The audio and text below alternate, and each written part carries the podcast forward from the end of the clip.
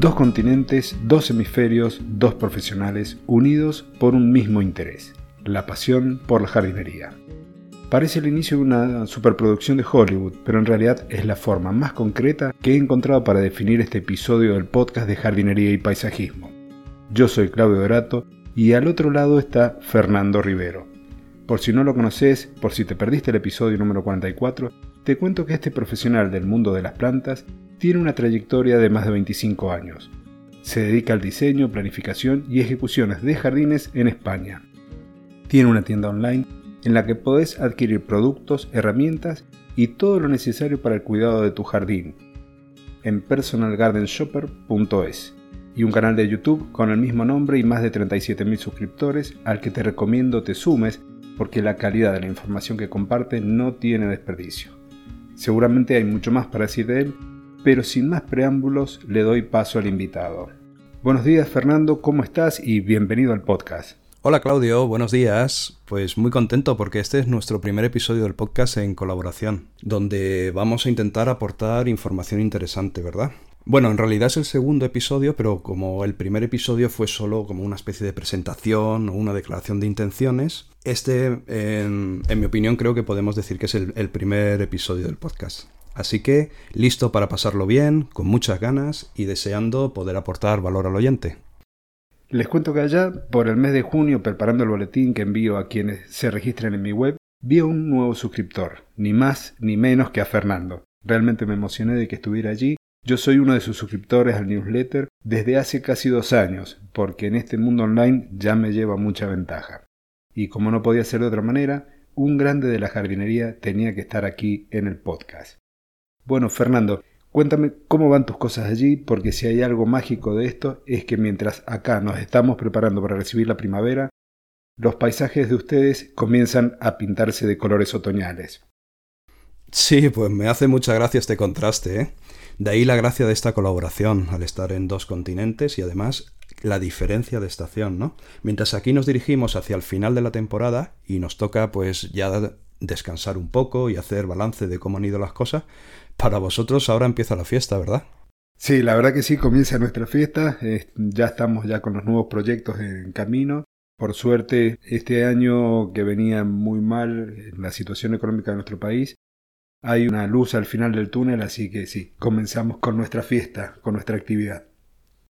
Bueno, me alegro, me alegro Claudio y espero que las cosas en Argentina vayan mejorando, que esta semana he visto las noticias que ha habido una nueva devaluación de la moneda, pero espero que eso poquito a poquito vaya mejor porque Argentina es un gran país y seguro que va a superar este pequeño bache, aunque ya son unos años, pero seguro que eso se va a superar. Ya sabes que en economía todo es cíclico y hay épocas buenas y épocas malas. Pues bueno, en, en esta temporada aquí en nuestra zona me ha llamado mucho la atención la tremenda plaga de Limantria dispar que hemos tenido, que hemos sufrido. Esto se trata de una oruga, en algunos sitios conocido como lagarta peluda o quizás también como polilla gitana, aunque esto de los nombres comunes yo no soy nada amigo de ellos porque en cada país se puede conocer de una manera diferente. Pero bueno, se trata de una oruga defoliadora y más cuando es adulta, y se come principalmente las hojas de los alcornoques y de las encinas aunque puede atacar a cualquier planta del jardín. Así que imagínate, todos los jardines llenos de orugas. También las casas y las paredes, los tejados. Esto, en esta zona las casas son de segunda residencia, son de personas que vienen a pasar las vacaciones. Están todas llenas de inquilinos porque aquí es verano. Imagínate las quejas de estas personas y la necesidad de actuar por parte de los profesionales. Esta plaga es muy curiosa cómo se desplaza porque se desplaza, yo lo llamo el estilo Spiderman. Y es que las orugas pequeñas se dejan caer desde el árbol mediante un hilo de seda. De tal manera que tú, por ejemplo, estás tan tranquilo en el jardín y de repente te aparece a la altura de los ojos una oruga y te pegas un susto increíble. El viento luego también las disemina y también, bueno, cuando se convierten en mariposas, pues también ya se diseminan por la zona, ¿no? Aunque solo vuelan los machos, porque las hembras no pueden volar por su abultado abdomen y esperan en los árboles a ser fecundadas para poner los huevos y así empezar al verano siguiente otra vez. O sea que si este año la plaga ha sido tremenda, el año que viene no quiero ni pensarlo. Por la problemática que te he comentado, pues claro, no nos ha quedado más remedio que actuar con productos naturales en un principio, que son unos inhibidores de quitina. Nosotros aquí en España usamos eh, mucho la marca IDAI y el producto en concreto se llama Veges Crisoil. Y en los casos más graves no nos ha quedado más remedio que utilizar químicos, aunque igual que tú estoy totalmente en contra de los químicos, sí es cierto que al gestionar una empresa de jardinería y tener que aportar soluciones a los clientes, a veces no queda más remedio que acabar en el uso de estos pesticidas, que si a alguien le interesa, en España los que están autorizados son Buckley y se mezcla con su medicina extra. Claudio, ¿vosotros tenéis aquí, allí esta, esta plaga? No, no, por suerte no, Fernando. Ahí mientras estabas describiendo cómo se descolgaban las orugas, me lo imaginaba, y me imaginaba ese escenario sentado debajo de la sombra de un alcornoque y que se me descuelgue uno de esos gusanos. Este, aquí no, donde vivimos, esa plaga en particular no. Sí, lo que tenemos nosotros por ahí es un insecto conocido como bicho del cesto, el Oiketicus kirby, que es muy curioso porque termina armando como un canasto, por eso de ahí el bicho del canasto, bicho del cesto. Pero más o menos harán unos 10 años que no veo un ataque importante. Lo que sí nosotros tenemos un árbol que es el olmo, donde sí tenemos un insecto que es específico, que es desfoliador también, que es el cascarudo del olmo, la Santo Garalucela luteola, que produce daños importantes, pero aquí lamentablemente cuando hay ese tipo de ataques se recurre a productos químicos porque lo que es la parte forestal, lo que es el arbolado público, se encargan los municipios de hacer el control sanitario. El resto de los problemas eh, que tenemos son normales, pulgones, cochinillas, el tema de hongos. Como Mendoza es una zona económicamente agrícola, está muy abocado a lo que es el olivo y la vid principalmente, pero también el tema de frutales, donde nosotros se hace un ataque bastante interesante es con la mosca del, Mediterráneo, la Ceratitis capitata, en donde se hace una cría de las moscas, se las esteriliza y se las libera. Entonces de esa forma la relación entre insectos estériles y fértiles, que son los que están en el ambiente natural, es tal en donde la producción después de huevos fértiles es mínima. De esa forma se le ha ido controlando y se le ha ido reduciendo la población de este insecto. Pero en cuanto a las encinas y los alcornoques, acá solamente tenemos algunos ejemplares aislados porque se utilizan de forma ornamental, sobre todo alguno que otro alcornoque, pero como bosques nativos no tenemos y lo que tenemos son algarrobos, ese tipo de plagas que ustedes están padeciendo no las tenemos, por suerte. Muy bien, bueno, me alegro, me alegro muchísimo. Sí, la verdad que el tema de las plagas, bueno, esto, esto ya lo comentaremos en otro episodio, pero es, es un mundo enorme, ¿verdad? Pues bueno, aparte de este tema que quería comentar porque me llamó mucho la atención, por otro lado aquí la construcción de jardines se para en verano por el turismo. Estamos en una zona turística que viene mucha gente de vacaciones y en los meses más típicos del verano, julio, agosto, eh, se para la construcción primero para no molestarles, segundo porque hay normativas que te prohíben hacer ruido con máquinas excavadoras y ese tipo de cosas. Y bueno, porque los propietarios de las casas ya se ocupan de que antes de que llegue el verano se hayan hecho pues todas las reformas o todas las construcciones posibles, ¿no? Entonces el turismo es la principal fuente de riqueza que tenemos nosotros aquí y además eh, también aquí las temperaturas llegan, eh, son bastante altas. Llegamos, hasta hace poco hemos estado a 37 grados, que además tenemos un alto grado de humedad. Entonces, por culpa de las temperaturas, también no es el mejor momento para construir jardines. Sin embargo, todo esto se reactiva ahora en otoño, así que ahora ya estamos realizando presupuestos y preparando ya eh, la organización para los nuevos proyectos de reformas y construcción. Luego, por otro lado, en la tienda online que tenemos, que de momento es solo para España, comienza otra vez la fuerte demanda de semillas de césped para realizar las resiembras, ya que esos céspedes que se han estropeado durante el verano, ahora a inicios del otoño, aquí eh, se preparan las resiembras. También recientemente hemos puesto todo el catálogo de plantas en la web en plan listado, para probar si así es más fácil para el usuario al hacer su pedido, ya que al haber muchas plantas en el catálogo implicaría mucho tiempo navegando por la web, te puedes imaginar pasando de ficha de planta a ficha de planta, continuamente durante muchos minutos, perdiendo bastante tiempo, y creemos que esto puede cansar un poco al usuario. Por eso hemos propuesto esta fórmula y vamos a probar a ver si les resulta cómoda a nuestros clientes. Y por último, para finalizar, eh, lo que ha ocurrido en estos, eh, o cómo está la situación en estos últimos meses, es que en breve comienza la temporada para prevenir la procesionaria del pino. Mira, otra oruga. No sé si vosotros tenéis esta oruga también allí. con nosotros las tratamos con inyecciones en el tronco. Bueno, hay varias maneras de tratarla, hay muchos métodos, pero eh, en principio ahora nos acercamos a la época en la que las inyecciones en el tronco es el método más recomendable. Y por eso en la tienda, bueno, en el almacén, pues ya estamos acumulando stock, pidiendo al fabricante que nos suministre, que además eh, los fabricantes están todos en, en pleno periodo de vacaciones. Aquí en España, en agosto, se paraliza el país, está todo el mundo de vacaciones, con lo cual todo va más lento y todo es más complicado. Así que como oyes, aquí no paramos ni un momento, Claudio. Sí, bueno, nosotros en, estos meses son de plena actividad. Para nosotros la actividad cesa bastante en enero y febrero, que es nuestro verano y las vacaciones nuestras.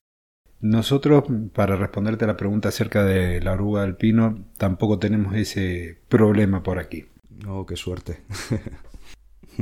Pero retomando lo, que habíamos estado hablando, nosotros seguimos trabajando. Muchas veces el imaginario colectivo supone que hay épocas en el año que no tenemos actividad, como es el caso del invierno, pero siempre hay algo. En estas latitudes hemos ya terminado de hacer todo lo que corresponde a podas de rosales, los árboles que están dentro de nuestros jardines y el tema de los frutales, porque es una costumbre que tenemos nosotros acá en Mendoza Muchas personas en sus jardines tienen frutales. La verdad no sé si eso ocurre allí en España, pero tener durazneros, tener manzanos y e incluso hay gente que se que coloca cítricos. Nuestra zona no es para propicia para cítricos, pero bueno, también hay naranjos, limoneros en los jardines. Nosotros, bueno, hemos estado bastante ocupados teniendo presente que bueno, que los jardines más chicos nuestros y tienen alrededor de mil metros cuadrados. Y el jardín o los, jardines más grandes llegamos casi a 5 hectáreas. Así que es un momento también para comenzar los nuevos proyectos. Y perdona que te, perdona que te interrumpa, Claudio. Sí. ¿Y estos, estos jardines tan grandes que cuidáis, ¿es, ¿es porque allí todos los jardines son grandes o vuestra estrategia de empresa es utilizar jardines grandes? Mira, nosotros tenemos dos tipos de, urbanizaciones. En lo que es pleno centro, en donde los lotes o los terrenos son chicos, donde no superan los 300 metros cuadrados, pero nosotros trabajamos en lo que es el, entorno al Gran Mendoza. Ahí nosotros tenemos algunos barrios a lo que hacemos el, el servicio de jardinería y los lotes, las propiedades que están dentro, tienen eh, terrenos que van por encima de los mil metros cuadrados. Y tenemos eh, en dos oportunidades unos clientes que tienen jardines muy grandes, uno particularmente que está en la zona de Vistalba, que tiene frutales, tiene viñedo, tiene además una represa con, con carpas koi, caballeriza y demás. O sea, son clientes grandes y nuestra, nuestra estrategia, como decías vos, es más bien abocarnos a ese tipo de clientes tenemos todo lo que son las maquinarias y demás apropiadas y adecuadas para ese tipo de servicio y no tanto al servicio domiciliario, porque aquí lo que es en la ciudad nosotros tenemos muchas viviendas, muchas casas con terrenos eh, bastante reducidos que no superan los 250 metros y jardines que en algún caso pueden llegar a los 50-60 metros. Nosotros nos hemos abocado a esos clientes con superficies grandes. Ah, muy bien, muy bien, muy bien, gracias. Este, ¿Ustedes cómo son los terrenos de, los, de las viviendas? Nosotros al, estar en una zona turística, eh, imagínate eh, zona con playa, costera con playa, muchos chalés, todos los chalés tienen eh, jardín y piscina, todas las casas. Entonces nosotros hacemos más trato particular. Lo que pasa que aquí hay personas, hay algunos propietarios de casas que tienen muchísimo dinero, entonces eso significa que tienen jardines muy grandes 3.000, 4.000 metros cuadrados también, pero es todo más enfocado al, ¿cómo llamarlo? Como el jardín bonito, o sea, menos frutal, menos huerto y más jardín decorativo, con flores, mucho césped. Y luego también es algo habitual las comunidades de propietarios. No sé si conoces este concepto allí en Argentina, si se llama así. Esto es cuando hay un bloque de edificios, que a lo mejor hay 60 apartamentos, y todos comparten un jardín y una piscina. Entonces esos jardines, claro, son grandes, porque son muchos apartamentos. bueno, acá hay ese tipo de, urbanizaciones, pero la verdad que los jardines no son tan amplios. En lo que es en la zona centro de Mendoza hay sectores con edificios, con muchísimos departamentos, de departamentos de residencia permanente, pero así todos los jardines son chicos, muy chicos en relación a la cantidad de personas que hay ahí que lo disfrutan. Entonces, nosotros habrás podido ver si conoces un poco de lo que es Mendoza, a lo mejor a través de internet. Tenemos grandes áreas verdes que son públicas plazas importantes en, los distintos departamentos y el famoso Parque General San Martín, que está en lo que es el corazón de Mendoza y que se inició con una función más bien, de, ¿cómo podría decirte? Nosotros tenemos un viento muy eh, seco y que trae muchas pestes, que es el viento sonda, que es un viento que se origina del otro lado de la cordillera. Entonces inicialmente se originó ese parque para poder filtrar ese aire se le colocó un lago en el medio también para darle cierta humedad. Perdón. De ahí es que se originan los grandes espacios verdes públicos. Entonces en los centros urbanos se van reduciendo las áreas verdes particulares y se van a estas plazas que son los centros donde la gente se reúne a refrescarse en pleno verano, que también tenemos temperaturas altas pudiendo llegar a los 37 o más en algunos momentos, pero en un ambiente seco. Ok. Bien, no sé si te parece ya que comencemos con el, con el tema que nos reúne. Sí, por supuesto que se nos ha ido un poquito con la introducción. Vamos a, a, comenzar, ya que por mi parte este ya podría ser el resumen rápido de los últimos meses. Así que si quieres, pasamos ya al tema principal del podcast. Perfecto. Bueno, mis queridos oyentes, le cuento que me cuesta un poco contener la emoción que siento en este momento por la colaboración que tenemos acá con Fernando y porque bueno, van a poder ver cómo dos profesionales de hemisferios distintos y habiendo aprendido de libritos distintos realizan una práctica esencial en todo el jardín, que es la siembra del césped. Por lo que hemos hablado fuera de micrófono, coincidimos que podemos marcar unos cinco puntos principales a tener en cuenta. Así que Fernando, te cedo la palabra. Muy bien, pues venga, vamos a ello.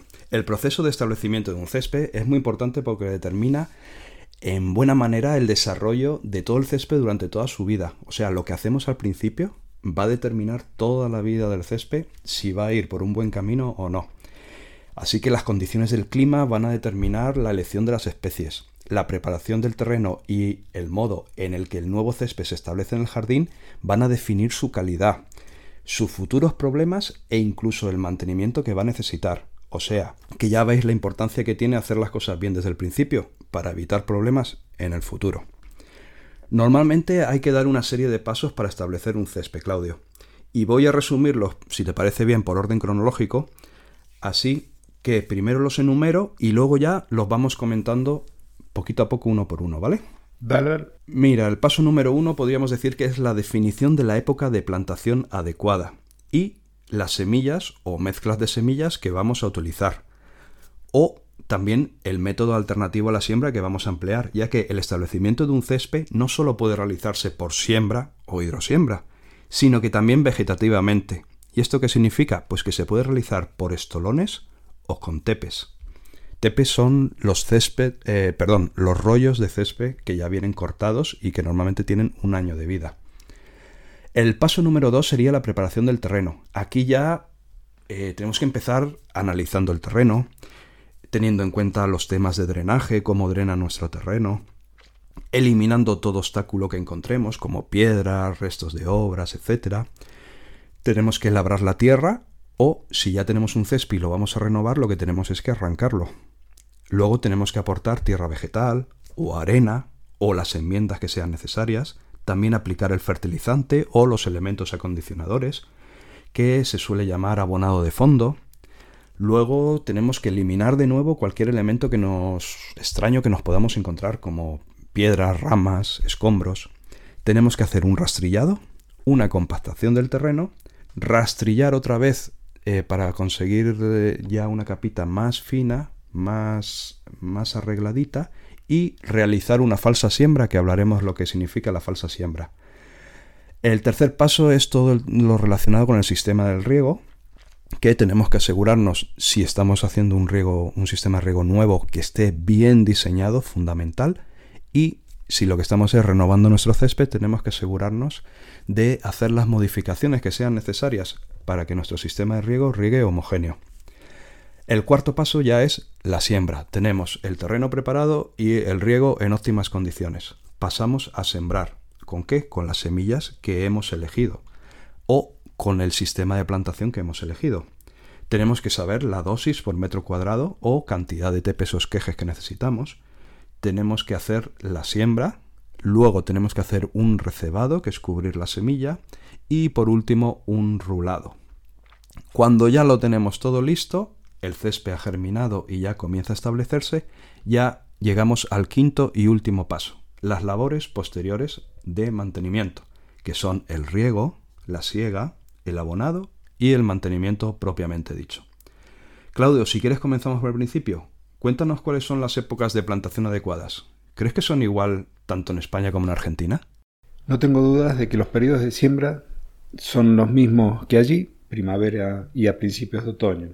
Lo que puede variar un poco es el momento ideal para realizarla de acuerdo al clima donde nosotros vamos a trabajar. La zona en donde estamos nosotros tiene características continentales con amplitudes térmicas bastante marcadas. Y además estamos en zona de precordillera, con lo cual hay una amplitud este, en altura que determina también condiciones climáticas bastante diversas.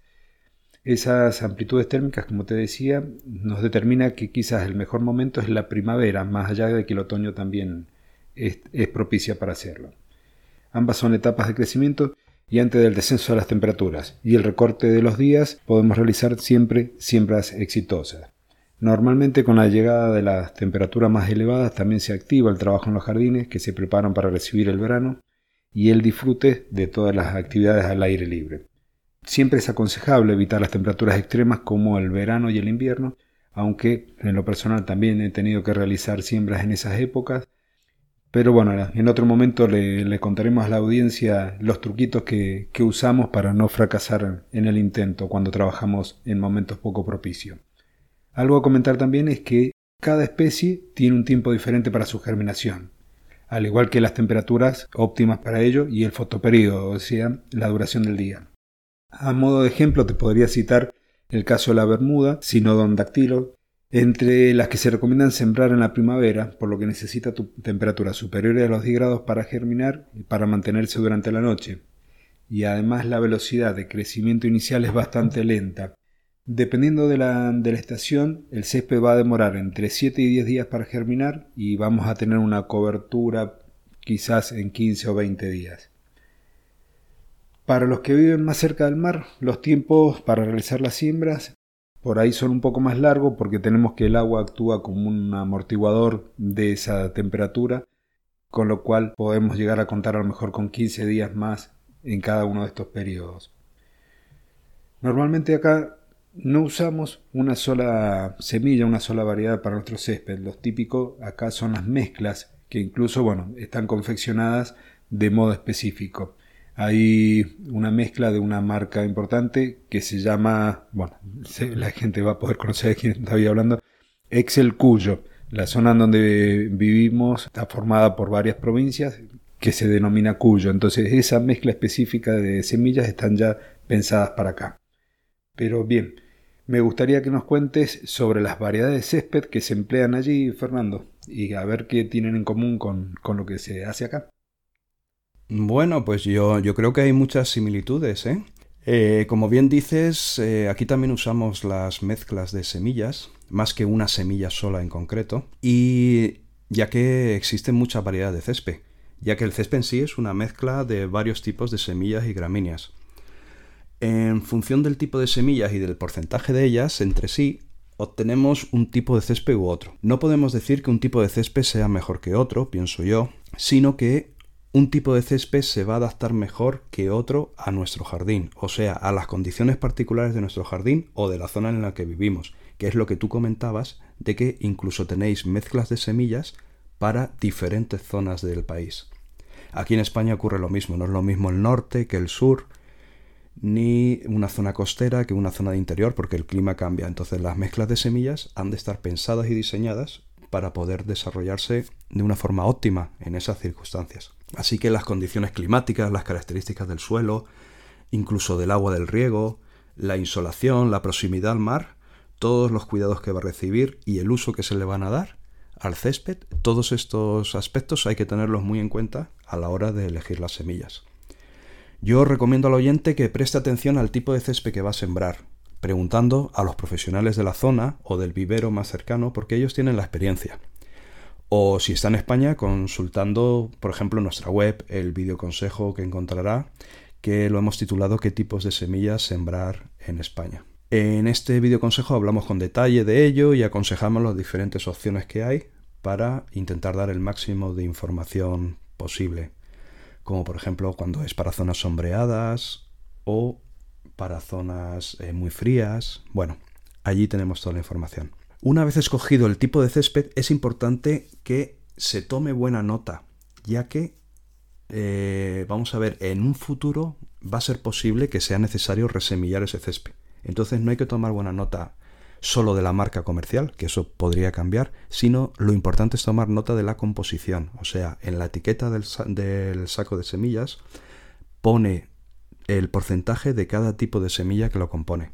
Eso tenemos que tomar nota y guardárnoslo en un archivo por si en un futuro necesitamos resemillar el césped y necesitamos acudir a, recordar esa información, ¿no? Entonces, eh, créeme que si plantas o siembras césped con diferentes tipos de césped, o sea, si tú plantas el césped, pasan tres años, necesitas resembrar, no te acuerdas de la semilla que utilizaste y utilizas otra, se va a notar la diferencia y al cabo de los años vas a tener un césped eh, con un batiburrillo de semillas en nada presentable y que te va a obligar a renovarlo. No obstante, el establecimiento de un césped no solo puede realizarse por siembra o hidrosiembra, que es una mezcla acuosa de semillas, mulch y fertilizantes o sustancias adherentes que facilitan la germinación.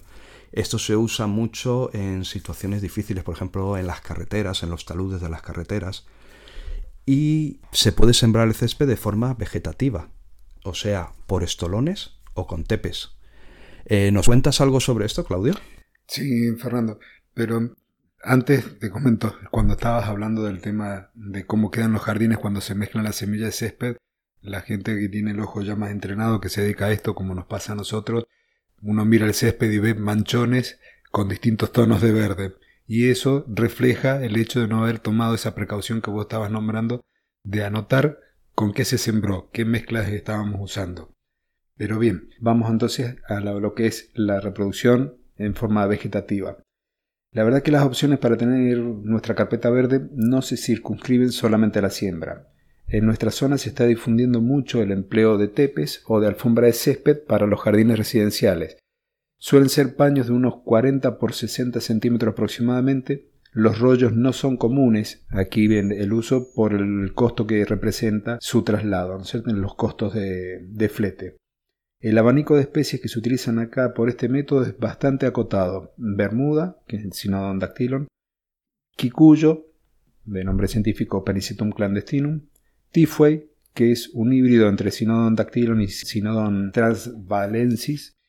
Estas especies son rizomatosas y estoloníferas, que tienen un periodo de latencia invernal, por lo tanto se van a poner amarillas. Y luego tenemos un par de opciones que permanecen verde invierno-verano, que es un blend de festuca, una festuca alta con un ryegrass perenne, y una variedad que hace poco que se colocó en el mercado, que se lo conoce como Blue Wave, que es un híbrido de otro césped conocido como Bluegrass. También en otros lados de Argentina, en otros lugares, se comercializa otra variedad que es conocida como grama bayana, que es el Axonopus compressus. El sistema de propagación por estolones, que lo conocemos nosotros como row planting, está acotado a grandes superficies como los campos de golf, plazas, canchas de fútbol. Tanto uno como el otro sistema, la preparación del terreno va a ser la misma que hacemos para la siembra y que bueno, enseguida nos dirás cómo, cómo hacerla. En cuanto al riego, la opción de TEPES nos posibilita el empleo de un riego por goteo subterráneo, pero al momento de la implantación lo vamos a tener que reforzar con el aporte de agua como un riego tradicional por vía superior, porque la sequedad del ambiente a nosotros nos juega muy en contra y si no tenemos esa precaución, la verdad que la colocación de, del césped va a ser prácticamente un fracaso. En cambio, bueno, con el row planting, donde la técnica consiste en la incorporación de pequeños trozos de estolones y también de rizomas al suelo, el trabajo, como es mecanizado, determina que el sistema de riego empleado sea por aspersión o también, bueno, en otros lados se lo llama como riego presurizado. Pero mm, antes de sembrar o colocar la alfombra de césped, debemos preparar el terreno. Y hay mucho para hablar de ese tema. Así que, bueno, comenzamos con eso. Dime, Fernando, entonces, ¿cómo, cómo le preparan ustedes ahí el terreno? Vaya, pues la preparación del terreno da para un solo capítulo del podcast, ¿eh?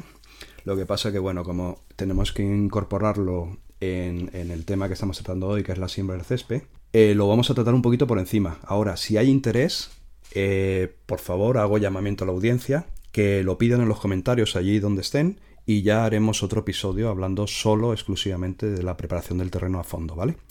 Pero en fin, para asegurar una buena implantación del césped es muy importante que el suelo tenga lógicamente unas buenas condiciones. Ha de contar con una buena estructura, es decir, con una capacidad para retener el agua sin apelmazarse, y con una textura arenosa que garantice un buen drenaje. Lo ideal en realidad sería realizar un análisis físico del suelo. ¿Cómo se hace esto? Pues cogemos unas muestras y las llevamos a un laboratorio, principalmente de la capa superficial, aunque en algunos casos si fuera necesario también se puede tomar muestras de las capas más profundas. Pero seamos sinceros, al menos a nivel particular, ¿quién hace esto? ¿Quién coge unas muestras de la Tierra y las lleva a un laboratorio?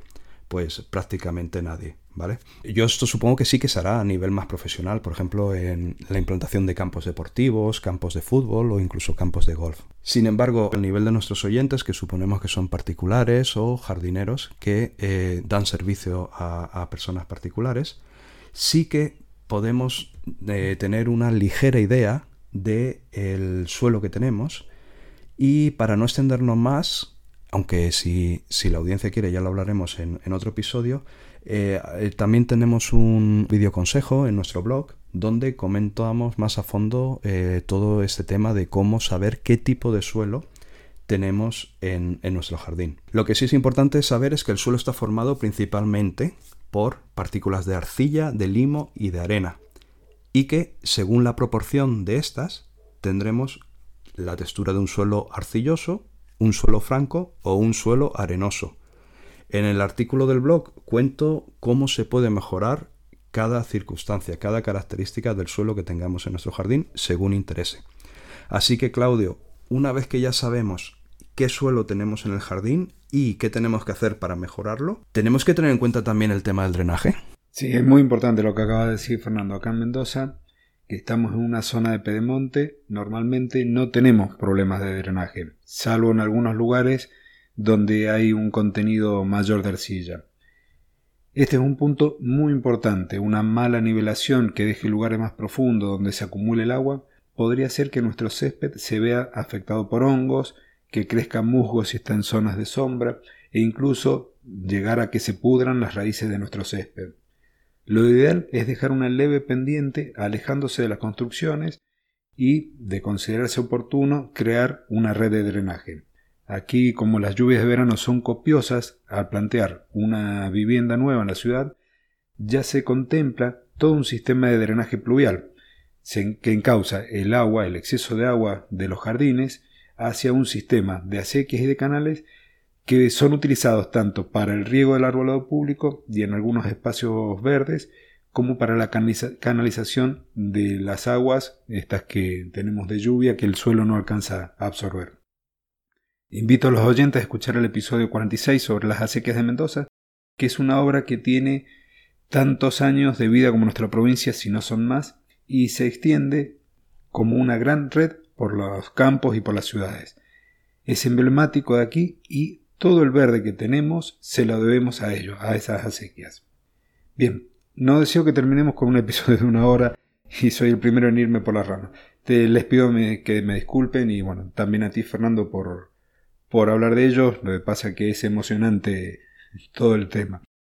Continuando con el drenaje, las ocasiones en las que hay ocasiones en las que hay que esparcir una delgada capa de arena que va a ayudar con ese drenaje. En otras en donde el porcentaje de arcilla que sea, si es mucho más elevado, vamos a tener que hacer una mezcla del suelo con un porcentaje de, arena como para evitar estos encharcamientos que decía que la verdad que no son buenos. Yo en realidad, este, no sería de extrañar, porque ocurrió, me ocurrió cuando vivía en la Patagonia, que si el problema de drenaje es severo, se debe hacer una obra importante para asegurarnos no tener inconveniente en esos momentos, en los que el jardín recibe mucha agua por el tema de las lluvias, en el caso nuestro.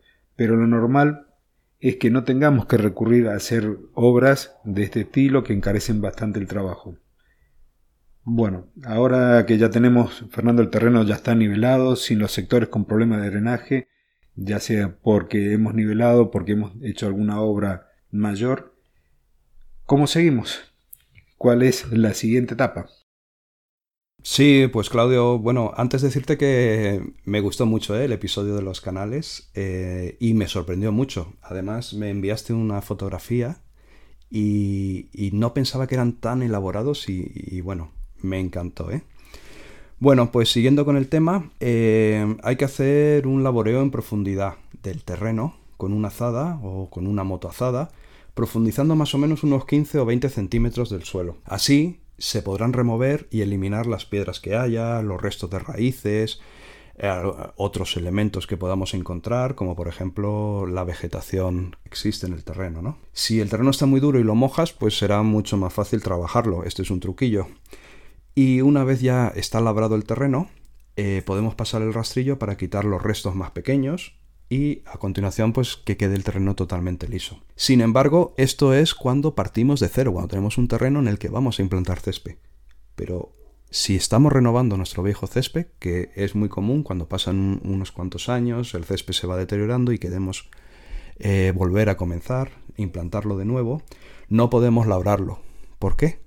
Porque debajo del césped está todo el sistema de riego. Y si metemos máquinas para labrar el, terreno, motozadas, corremos eh, el riesgo de romper todas esas tuberías. De tal manera que lo que hay que hacer en este caso es arrancar el césped en una capa recomendada de unos 6 centímetros, que lo podemos hacer manualmente, que ya te digo yo que si el jardín es grande es un trabajazo, o alquilando una máquina que ya está pensada para eso. Aquí en España se llaman eh, cortatepes es una máquina como una segadora que ya te arranca el césped a la profundidad que tú eh, le indiques, que tú selecciones. Eh, una pregunta típica que me hacen es si el terreno tiene muchas piedras, si eso es un problema. A ver, labrar el terreno para eh, retirar las piedras es una labor que hay que hacer, pero tampoco hay que obsesionarse, porque en la naturaleza ya es normal que un terreno tenga piedras, ¿vale?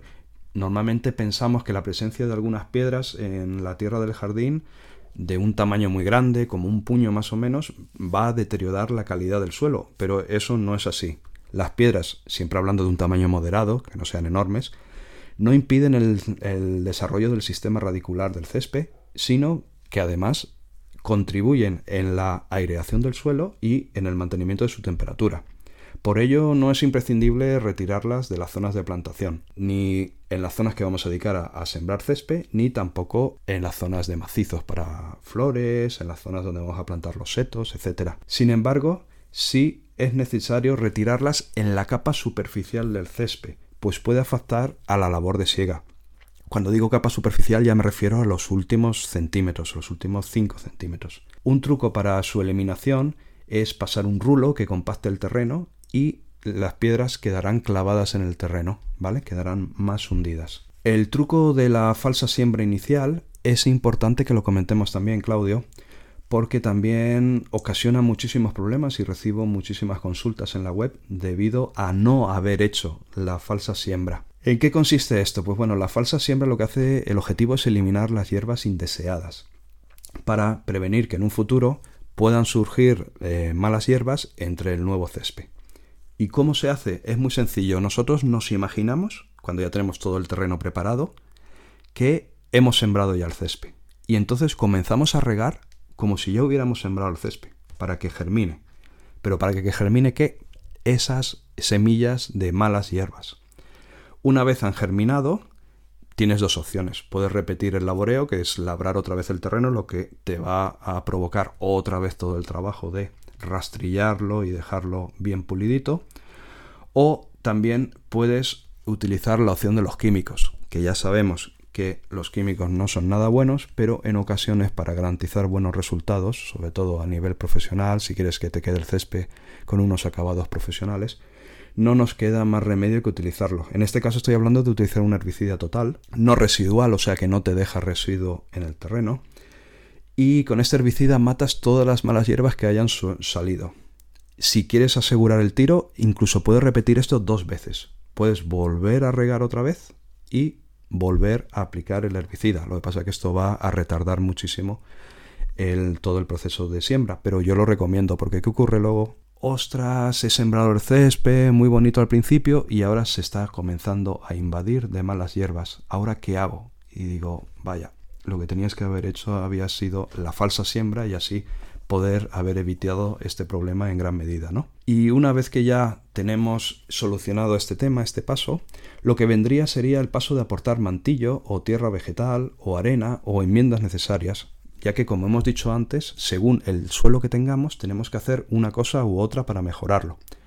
Pero si no se quieren complicar mucho la vida los oyentes y quieren aplicar una regla general que siempre funciona, es aportar al terreno una buena capa de tierra vegetal. La tierra vegetal es tierra normal de jardín mezclada al 50% con compost.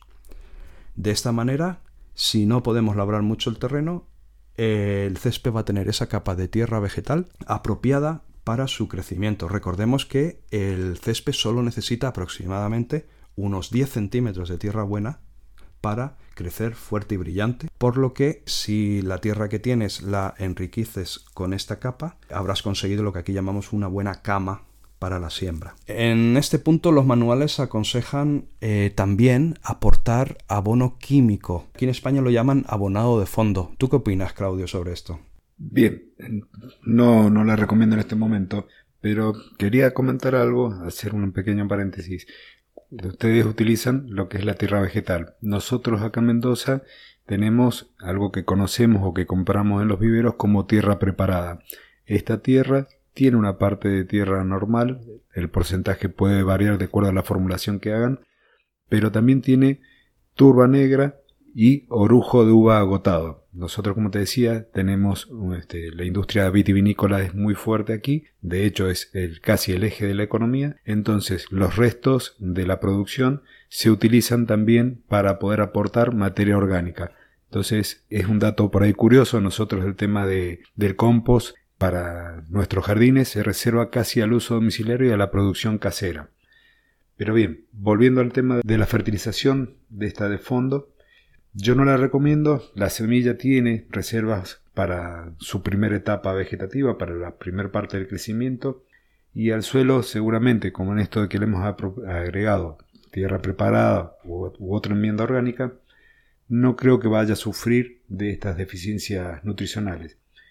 Si el suelo es más arenoso, posiblemente antes de, de comenzar el trabajo le hayamos agregado una enmienda orgánica, pero al mes posiblemente pueda llegar a recomendar una fertilización, por lo que la característica de este suelo no permite que retenga tantos nutrientes. Pero como te dije recién, seguramente esa materia orgánica que ya o ya agregué no sirva para sortear esta situación. Un caso especial en el que podría recomendar este abonado es cuando la siembra la hacemos en otoño y bueno, y las bajas temperaturas del invierno no colaboran para que se degraden los nutrientes, la materia orgánica que habíamos aportado, entonces sí, un fertilizante de liberación lenta sería de ayuda para el nuevo césped. Pero Fernando, bueno, supongo que habrás tenido el mismo tipo de experiencias que la mía. En numerosas ocasiones a lo largo de mi trayectoria he tenido que recuperar jardines en los cuales, dentro del listado de inconvenientes que habíamos observado, aparece de forma recurrente el sistema de riego. Las fallas en las coberturas que dejan manchones o pelones, en otros sectores que se pueden encharcar. Todos estos casos nos encontramos en que lo que son las zonificaciones, es decir, hay sectores que tienen plena sombra o, o, muchas horas de sombra, tienen un circuito que está compartido con sectores donde le da el sol en forma plena, entonces en una parte le sobra agua, en otra le está faltando.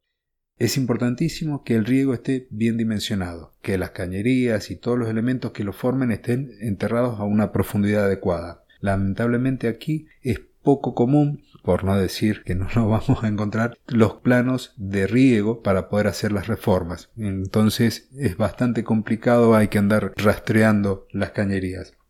Llegado a este punto ya tenemos arreglado el riego, imaginémonos que ya lo hemos o arreglado o si hemos partido de cero ya lo tenemos instalado. En cambio, si es esta recuperación que habíamos dicho, hemos identificado las modificaciones que había que hacer, ya las hicimos, hemos hecho nuestra prueba y habiendo que corroborado que todo está funcionando bien, ya nos estamos preparando, ya estamos a un pasito nomás de esa siembra. Bien, terreno listo, nivelado, riego optimizado, ¿cómo seguimos desde aquí? Bueno, pues si hemos llegado hasta aquí, que no es poco, ¿eh? todo el trabajo que hemos hecho ya, nos queda lo más fácil, que son los últimos pasos. Antes de sembrar, eh, lo que hay que hacer es nivelar la superficie con un rastrillo para que quede perfectamente uniforme y eliminar de nuevo cualquier elemento extraño, piedras, ramas, escombros, etc. Luego tenemos que pasarle un, no sé cómo lo llamáis allí, un rulo o rodillo de jardín para alisar esta capa de tierra superficial y que quede un poco compactada. Y realizar, si hemos querido, eh, si hemos decidido hacerlo, perdón, realizar la segunda falsa siembra. O sea que de nuevo, para prevenir que en un futuro puedan surgir las malas hierbas entre el césped, bueno, son mal llamadas malas hierbas, en realidad simplemente son hierbas que están en un lugar que nosotros no queremos que estén. Pues bueno, eh, tenemos que hacerlo ya comentado, regar durante varios días, esperar hasta que salgan y luego o trabajarlas eh, labrando o aplicar herbicida. En el punto número 4 y número 5, que hemos definido al principio, que es la siembra de las semillas, ¿qué nos cuentas sobre esto, Claudio? Fernando, este es el punto que da para hablar. Como ya sabes, estoy continuamente capacitándome e interiorizándome de las diferencias técnicas dentro de la jardinería para brindar cada día un servicio más profesional. De allí que llegué a tu canal de YouTube y bueno, que recomiendo a los oyentes que se sumen ahí a, a su canal en personalgardenshopper.es. Cuando vi tu video del tema, noté algunas diferencias con las formas en que realizo mis siembras y la que otros jardineros de mi zona la hacen. Debido a ello, y como siempre digo, siempre digo, cada maestrito con su librito, me gustaría que, mientras cuento las técnicas empleadas acá, todas efectivas a su modo, pero no por ello coincido que sean las mejores, y de las técnicas que empleo en mis jardines, me des tu opinión, Fernando, para que la audiencia se lleve más valor de esta colaboración. No sé si te parece. Ah, muy bien, perfecto. Bueno, lo primero que voy a comentar es la cantidad de semilla que voy a emplear. Si uno lee el membrete del paquete, la etiqueta de un paquete de un kilo, le va a decir el rinde. Normalmente se encuentra entre los 20 y 30 metros cuadrados, dicho de otra forma, entre 30 y 40 gramos de semilla por cada metro tendríamos que usar. Esto va a variar de acuerdo a la mezcla que nosotros hayamos elegido para poder hacer nuestra siembra, ya que hay especies puras en donde un kilogramo de semilla nos va a alcanzar para cubrir 60 metros cuadrados o más. Esto es muy específico de la semilla. Y Claudio, ¿tú, ¿tú respetas esta dosis de siembra? ¿Siempre te ciñes a las indicaciones del fabricante, a los 40 gramos, 30, 40 gramos metro cuadrado? ¿O, o pones sobredosis? Hago sobredosis, mea culpa. Generalmente no la respeto tan, tan a rajatabla. Eh, por ahí la, la pericia a uno le, le da que hay que ser usar un poquito más este, de acuerdo a las condiciones y en este caso nosotros tenemos eh, grandes problemas con las palomas, entonces sabemos que parte la vamos a perder con ellas, entonces de ahí que no podemos respetar tan a rajatabla estas dosis. Vale. Normalmente puedo llegar a ser un 10% más. Vale, yo, yo entonces coincido contigo. Nosotros aquí también tenemos problemas con pájaros, con hormigas. Entonces, aunque el manual dice claramente que hay que aplicar la dosis recomendada porque si no corremos el riesgo de que haya demasiada densidad en el césped, yo realmente eh, recomiendo poner más dosis. Nosotros llegamos en ocasiones hasta a duplicar, a llegar a 80 gramos metro cuadrado y llevamos más de 25 años sembrando césped. No hemos notado ningún problema por exceso de densidad en el césped. Sin embargo, al sembrar la dosis recomendada sí que notamos muchos problemas de que nos quedan muchas calvas y por eso me atrevo a hacer esta recomendación. Sí, nosotros nunca hemos llegado a utilizar tanto como el doble porque bueno, ahí ya entra en juego uno de mis truquitos, por decirlo de alguna forma. Pero bien, paso a describir la siembra. Nosotros comenzamos siempre por los bordes, los encuentros que van a ser contra los senderos, contra canteros, con el tema de las casas, todo lo que va a estar lindando o pegado al jardín, a la parte de césped. Luego vamos a dividir la cantidad de semillas que hayamos elegido en dos partes y vamos a hacer una doble siembra cruzada, es decir, vamos a agarrar, tomamos la primera mitad de semilla, recorremos la parcela trazando líneas paralelas y esparciendo la semilla al voleo, ya sea manualmente o con una máquina que viene diseñada para ello, y luego hacemos el mismo proceso con el resto de las semillas, pero trazando líneas perpendiculares a la primera. Entonces de esta forma nos vamos a asegurar de que esa distribución sea bien uniforme y evitemos los errores, este es uno de los errores más comunes, hacer la siembra en un solo sentido. De esta forma lo vamos a evitar y vamos a tener una distribución más homogénea de la semilla. El paso siguiente tiene distintas opciones. Una es el recebado o el tapado de la semilla. Acá hay quien utiliza acerrín de madera para poderlas cubrir. Yo no lo recomiendo.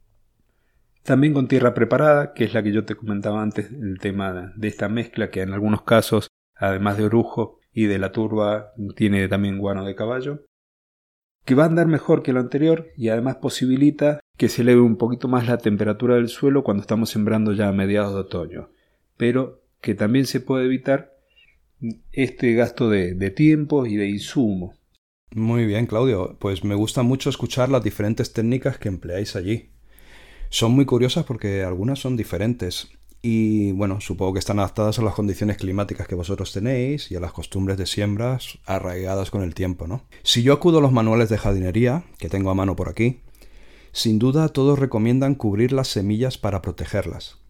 Ahora bien, ojo, cubrirlas un quito, no más de un centímetro, porque si no puede ser contraproducente. Si las cubrimos demasiado, podrían incluso no germinar o retrasar mucho su germinación. Así que yo creo que ahí está el tema. Si la persona que está semillando tiene experiencia y buena maña, eh, le resulta fácil realizar el recebado sin tapar las semillas más de lo necesario y, sin, y sobre todo sin moverlas del sitio, o sea, recebar de una forma cuidadosa. En ese caso yo creo que sí que puede ser una buena idea eh, seguir las indicaciones del manual y cubrir la semilla con mantillo, con una mezcla de compost, en ocasiones se hace hasta con estiércol, eh, también se puede hacer con arena.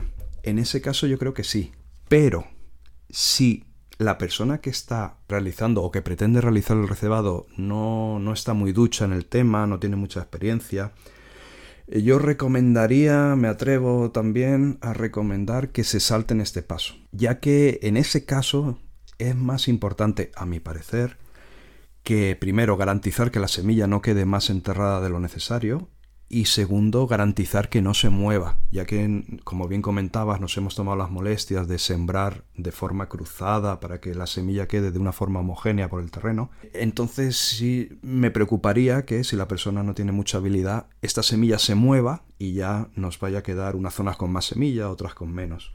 ¿Vale? Por eso, en ese caso, yo recomiendo simplemente después de semillar, que con una escoba metálica eh, puesta al revés, dar un rastrillado fino que va haciendo microsurcos y va semienterrando un poquito la semilla.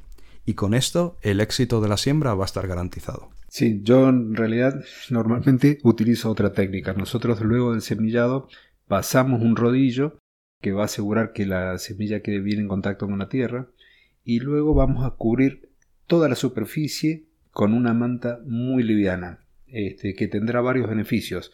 El primero es evitar los daños severos que tenemos nosotros por el tema de las aves que se dan un festín. Te cuento, Fernando, que en algunos casos, y le comento a la, audiencia, que en un jardín, en una oportunidad de hace varios años, que tendrían 800 metros cuadrados, contabilicé más de 50 palomas comiendo eh, la, semilla. Wow. Lo segundo, la verdad que tremendo. Lo segundo es que en los meses más cálidos, como son los de veranos, la manta esta que utilizamos va a ayudar a que el suelo no, aumente tanto la temperatura y también va a ayudar a que no perdamos tanta, tanta agua por evaporación. Y finalmente, si el terreno cuenta con pendientes que derivan de la orografía en esta zona y o del diseño paisajístico, va a colaborar que frente a una lluvia torrencial no tengamos los daños por lavado de semillas o el daño sea mucho menor. Luego de unos 15 días vamos a retirar la manta y el resto va a continuar normalmente. Para los que nos están escuchando, la manta que yo utilizo es la misma tela que se emplea o se comercializa acá para proteger a las plantas de las heladas. Entonces, la siembra, tapamos y después, bueno, a los 15 días retiramos. Pero, bueno, Fernando, la realizas de una manera más práctica y, bueno, ¿por qué no nos cuentas? Eh, bueno, tu técnica, tu truquillo, vamos a llamarlo así, de cubrir el, terreno con una manta, eh, me parece genial. Ya la conocía y de hecho yo la he puesto en práctica en alguna ocasión, siempre en jardines pequeños. Eh, supongo que la manta que recomiendas será la de el gramaje más finito, ya que al menos aquí en España hay de varios gramajes. Cuanto más gordo es el gramaje, más protege del frío las plantas, pero en este caso, como lo que queremos, no, queremos proteger el césped del frío, sino lo que queremos es que pase bien el agua y el sol, eh, yo supongo que recomendarás la de gramaje más pequeñito, ya me confirmas luego. Y... Sí, sí, es la más fina que viene. Exacto, perfecto. Y si es cierto que lo, he usado, lo hemos utilizado alguna vez esta técnica, eh, te reconozco que no es lo más común. No es lo más común aquí en España sembrar de esta manera. Lo que nosotros hemos intentado con el paso de los años y bueno, la mayoría de los profesionales de aquí del país, lo que intentamos es eh, simplificar las cosas lo máximo posible. Siempre constatando que los resultados van a ser eh, aceptables y profesionales. Pero ¿por qué intentamos simplificar? Para reducir costes y bueno, en, definitiva para hacerlo más sencillo y sobre todo cuando lo comentamos para que personas a lo mejor no profesionales pues también realicen las siembras en sus casas. Entonces, en, ese afán por hacer las cosas simples y sencillas, lo que nosotros solemos hacer es aumentar la dosis de siembra para prevenir la semilla que vamos a perder por hormigas, la semilla que vamos a perder por las aves. Y de esta manera Sería otro truquillo, quizás más caro, porque hay que comprar más semillas, pero sería otro truquillo para paliar un poquito esas pérdidas, ¿no? Así que en principio hay quien dice que aumentar las dosis de semillas produce problemas de exceso de densidad, como comentaba antes, pero lo cierto es que, bueno, yo pienso que la naturaleza se autorregula y el césped una vez asentado ya él mismo se va a regular. Así que en principio la forma de siembra que nosotros empleamos es a cielo abierto. ¿vale? O sea que, Claudio, eh, ¿qué más nos puedes contar? Bien, bueno, las semillas ya están en su lugar, tapadas, rastrilladas o la técnica que hayamos elegido para hacer. Y debemos comenzar ahora sí ya con el tema del aporte de agua, con el riego. Así después podemos comenzar con ese verde tan deseado. Es una etapa, esta la del riego, bastante crítica y tiene sus particularidades. ¿Cómo y cuándo regamos, Fernando? Bueno, pues ya con todo el trabajo hecho solo queda regar. Vamos, esto ya es el último paso y el más sencillo. Pero, sin embargo, hay que tener en cuenta pues algunos consejillos, ¿vale? Primero, ¿dónde está la semilla del césped? La semilla del césped está en la capa superficial. Hemos dicho que no hay que enterrarla más de un centímetro. Y para que esa semilla germine, tiene que estar siempre húmeda, al menos durante las dos, tres semanas. Entonces, ¿cómo conseguimos regar para que esa capa superficial del césped esté húmeda y no se nos vaya toda la humedad a, zonas del terreno más profundas? Pues el secreto es muy fácil, regar pocos minutos, pero muchas veces al día. Primero porque la superficie del terreno se seca rápido, entonces necesitamos regar a menudo para, que, para mantener esa humedad que necesita la semilla. Y segundo, porque tampoco, no necesitamos, sin embargo, que el terreno está, esté húmedo en profundidad, porque allí no hay semilla. Entonces lo que nosotros recomendamos, o lo que yo recomiendo, es regar tres riegos al día, a las 7 de la mañana, al mediodía, sobre la una más o menos del mediodía, y a las 6 de la tarde porque por la noche no hace falta porque ya la propia humedad de la noche va a mantener la humedad en esa capa superficial. Lógicamente, estos riegos estamos hablando pues en épocas de primavera, de inicios del otoño, épocas que todavía son cálidas y que eh, la siembra del césped requiere estos tres riegos. Hay que tener en cuenta que si por algún motivo estuviéramos sembrando en otras épocas o en alguna época lluviosa o tal, podríamos plantearnos reducir el riego. El tiempo de riego dependerá del diseño del sistema de riego que, haya en cada jardín, ¿vale? Porque hay sistemas de riego que riegan muchísimo y que con pocos minutos queda perfectamente regado y otros, sin embargo, que necesitan más tiempo. Hay que recordar que la idea es mantener los, los 2 centímetros superficiales húmedos, ¿vale? Por lo que se puede empezar, por ejemplo, regando 10 minutos y durante los primeros días vigilar el riego para comprobar si hay que incrementarlo o reducirlo. Sobre todo que no se hagan charcos, eso es muy importante, porque cada charco va a ser una futura calva que luego en el futuro habrá que resemillar.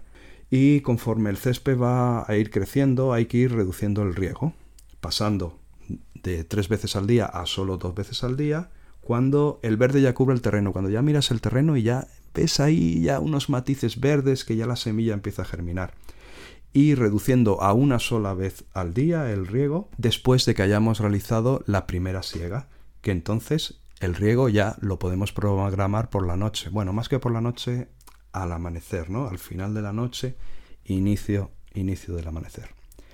Cuando el césped ya ha crecido lo suficiente, va a tocar segarlo. ¿Cómo debemos segarlo, Claudio?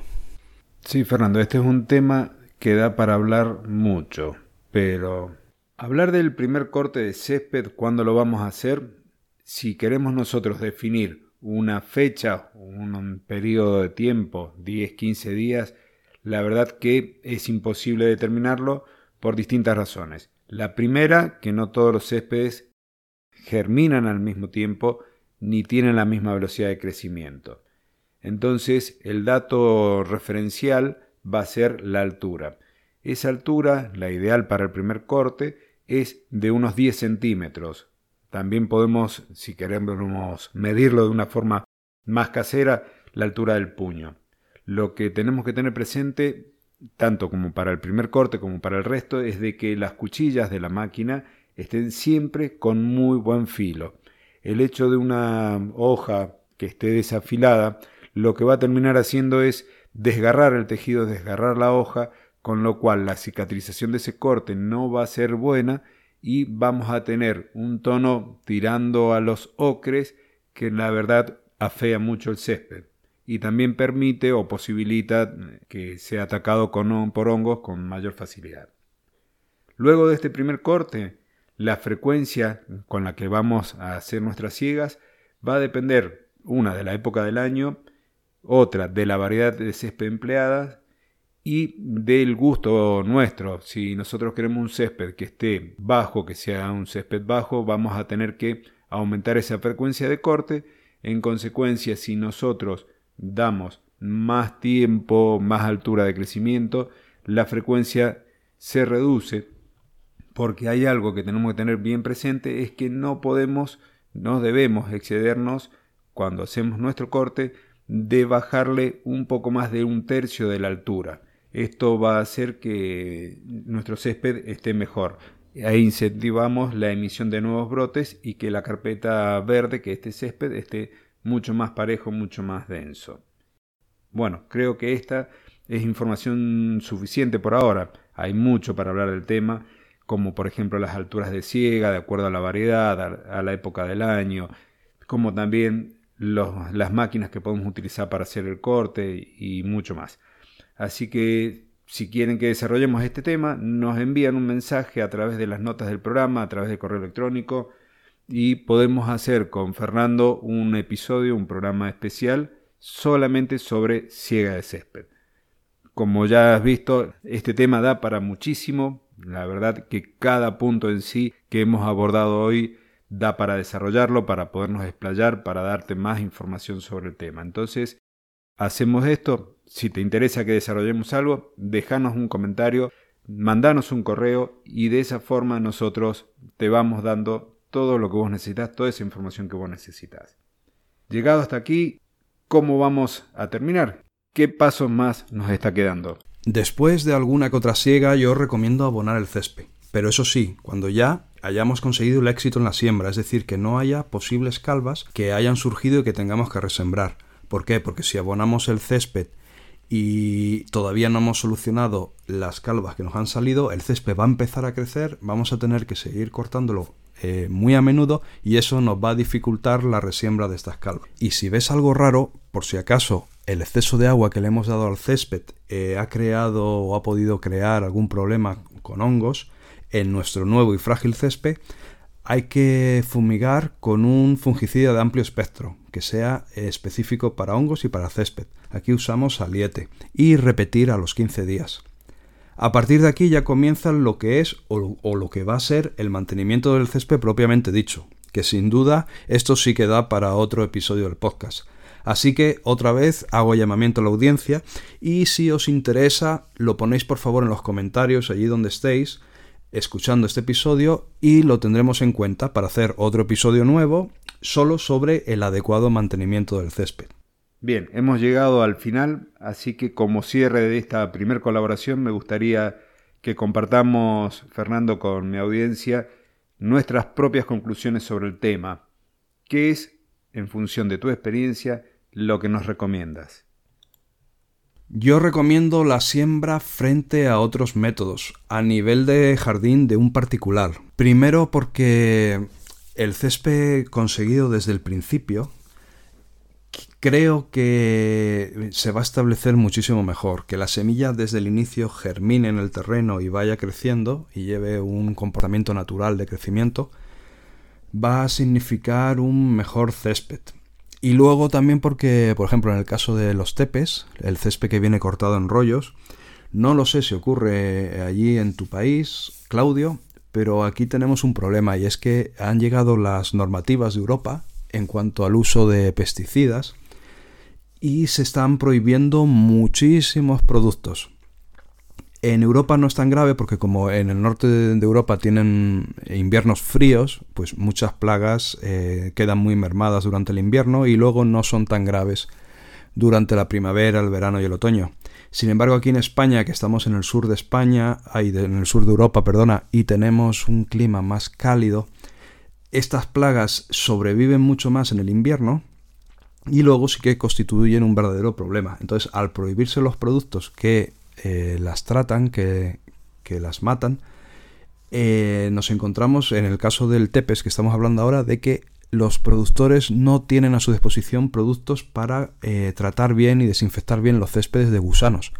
De tal manera que es bastante habitual que compres césped en rollos, al menos en el norte de España, y te venga con gusanos.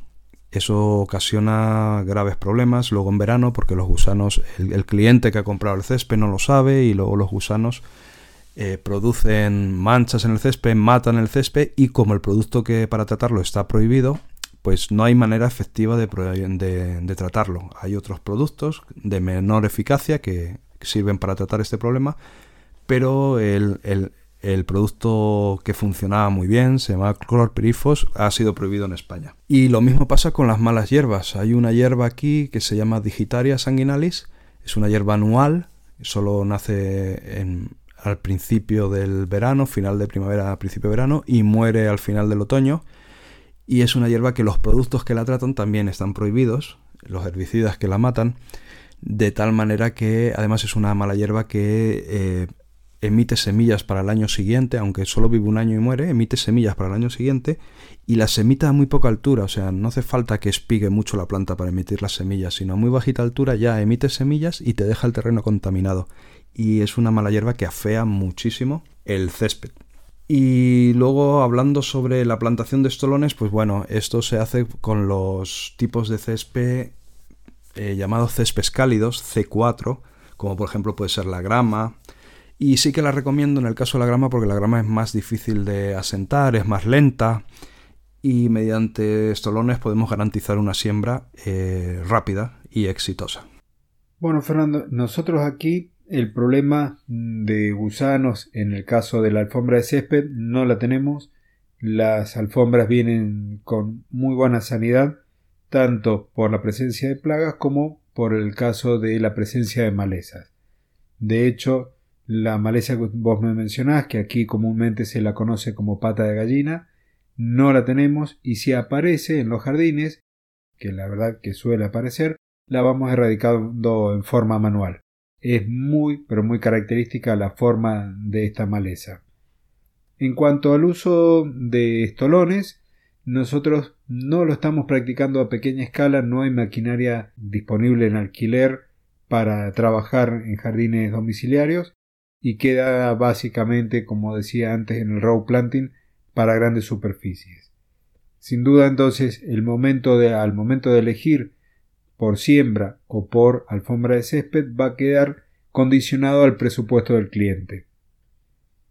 Y haciendo referencia a lo que nombrabas vos, a los céspedes cálidos como a la bermuda, el quicuyo, que son céspedes que tienen una demora en germinación y en, la capacidad de cubrir al principio principalmente, yo lo que suelo hacer para evitar ese tipo de cosas y que el cliente pueda observar prontamente el verde es hacer una mezcla con alguna variedad de césped de muy bajo costo.